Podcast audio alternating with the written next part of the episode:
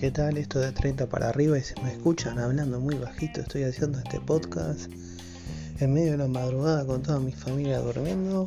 Eh, así que para evitar eh, interrupciones, en realidad no interrupciones, sino que ya me imagino que tengo que cortar por el podcast en algún momento.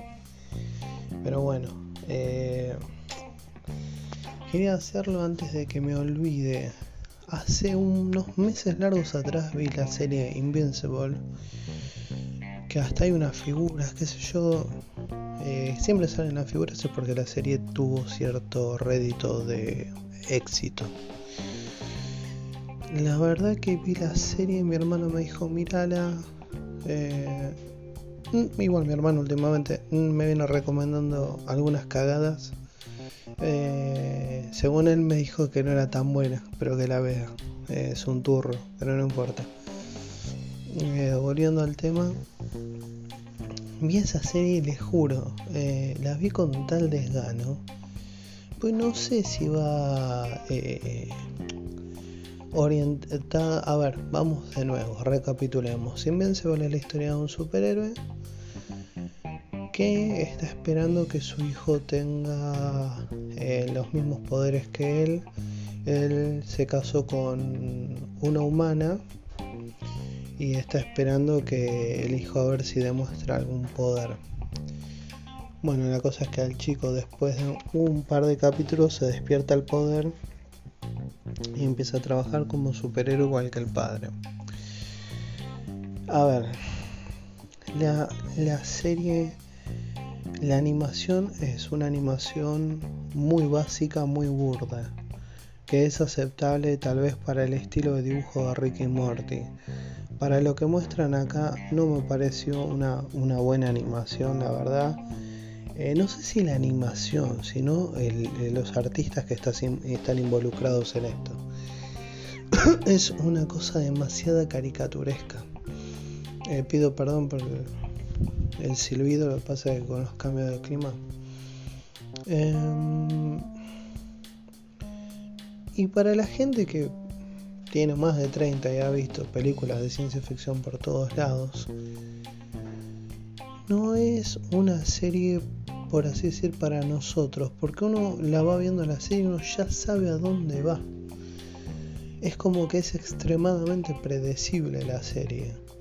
No puedo comentar nada porque por ahí hay gente que todavía no la vio. La serie está en Prime Video. Para los que lo conocen por Amazon, pero es Prime Video. Eh, la verdad, la serie para la gente que realmente por ahí escucha mis posts, alguno de mis podcasts o, sigue las series de ciencia ficción en general. Cuando ven esta serie se van a dar cuenta del segundo o tercer capítulo que ya saben a dónde va orientado. Es como que el capítulo final es como que uno lo mira y uno dice, no hubo en ningún momento ni una sola sorpresa, no se cayó una sola sorpresa, ninguna sola idea novedosa en esta serie.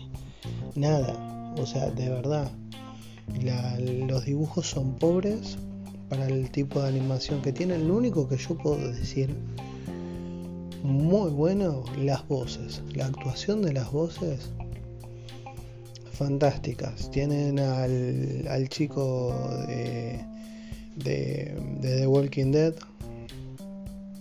Eh, tienen a Jake, eh, no me acuerdo cómo se llama, Jake. Simmons, que es el, de, el que hace de, del jefe de Hombre Araña.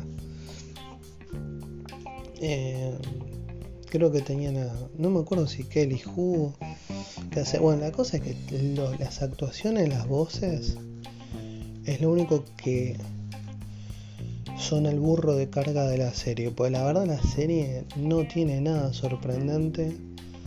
Eh, ahora si sos una persona que se sorprende con cualquier cosa esta es tu serie. Te, va a encantar te va, te va a encantar todo. Ahora para la persona que eh, realmente ve ciencia ficción, entiende la ciencia ficción, no le tienen que explicar lo que es un portal interdimensional. no le tienen que explicar quién es un bueno, quién es un malo, que, o que, cuáles son los pensamientos de X personaje. Esta serie es, para mí, para mí ver, es la serie más obvia y más pelotuda que vi en mi vida. Es más, siento que hasta perdí tiempo en verla, porque la verdad no no trae nada nuevo al género. Eh, pero entiendo que, claro, yo, nosotros, al, menos la gente que me escuche, que tiene más de 30, eh, se van a encontrar con un. Eh, con el hecho de que nosotros estamos repasando una renovación de público que son nuestros hijos. Entonces para ellos por ahí que no vieron todas estas cosas, son todas novedades, ¿no? Para nosotros ya no. Y bueno, nada, es una serie enfocada en eso, esa es la historia básica.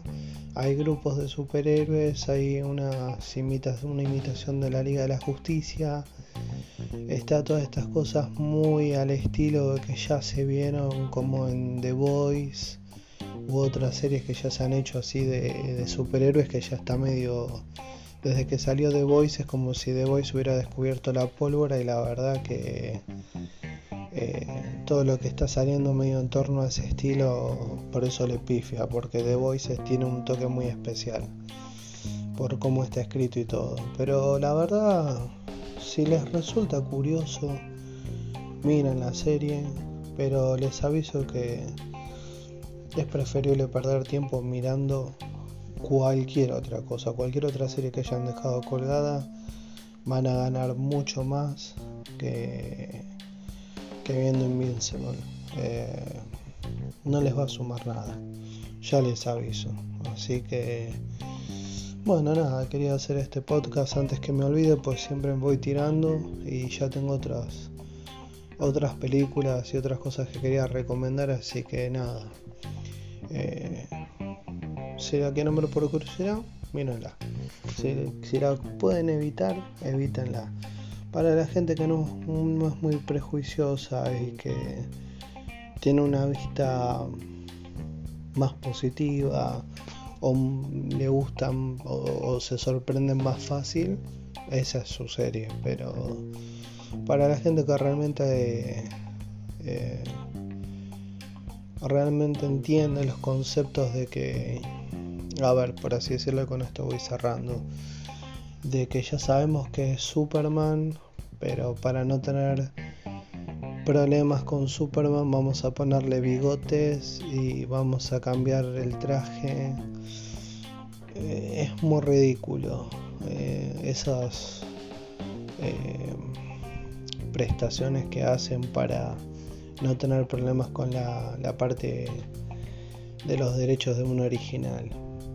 Y Invincible está lleno de eso, plus si alguien vio alguna vez porque los hijos de uno estaban viendo, que a mí me pasó muchas veces ver escuela de superhéroes, bueno, es una mezcla de escuela de superhéroes casi todos los capítulos con un grado supuestamente de dramatismo.